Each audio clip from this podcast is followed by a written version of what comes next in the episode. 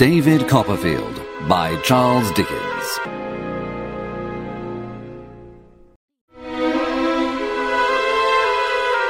Part 1 My Mother, Peggotty, and Me. I am David Copperfield. These pages will tell the story of my life. My father died before I was born, and my mother lived alone with a servant, Peggotty. One day, before I was born, one of my father's aunts, Miss Betsy Trotwood, arrived at the house. She was a strange lady, Mrs. Copperfield, she said. when will the baby girl be born? My mother was surprised, Maybe it will be a boy. she said. It must be a girl. said Miss Betsy. Betsy Trotwood hated men because of her previous bad marriage. My mother was very shocked by the aunt. She went upstairs to rest. Soon the doctor came and went to see her. Aunt Betsy sat downstairs and waited. A few minutes after midnight, the doctor came downstairs. The baby is born. It's a boy. he said. Miss Betsy stood up, took her hat, hit the doctor with it, and disappeared from the house. She never came back. And that is the story of the day that I was born. When I was a young child, I was very happy.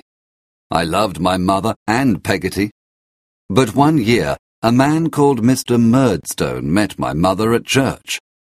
He often came to the house, and he was very kind and friendly to my pretty mother. He had black hair, black eyes, and black clothes. I didn't like him, but my mother did. One day, Peggotty took me to stay with her family in the town of Yarmouth on the coast. I loved Peggotty, and I wanted to see the sea. Mr. Barkis, the local carrier, took us in his cart. Peggotty's family lived in an old boat on the beach. It was a very comfortable house. I met Peggotty's brother, Mr. Peggotty, a fisherman, and his nephew Ham, and Ham's cousin Emily. Emily was a beautiful little girl with red hair and blue eyes. I fell in love with her, and we spent a lot of time together. Would you like to be a lady? I asked her. Yes, I'm afraid of the sea. She replied. I want all my family to be rich, not fishermen. I enjoyed my holiday very much, but finally the day to go home arrived, Goodbye, Master Davy. said Mr. Peggotty. Come back soon.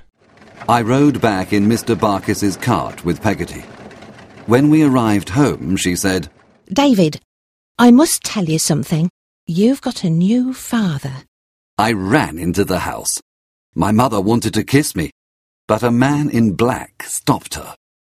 He stood in front of me and shook my hand, then sent me upstairs. My mother was married to Mr. Murdstone. A few weeks later, his sister, Miss Murdstone, came to live with us. She took the keys of the house from my mother and said, Don't worry, Clara. I will organize everything. The happy days were finished.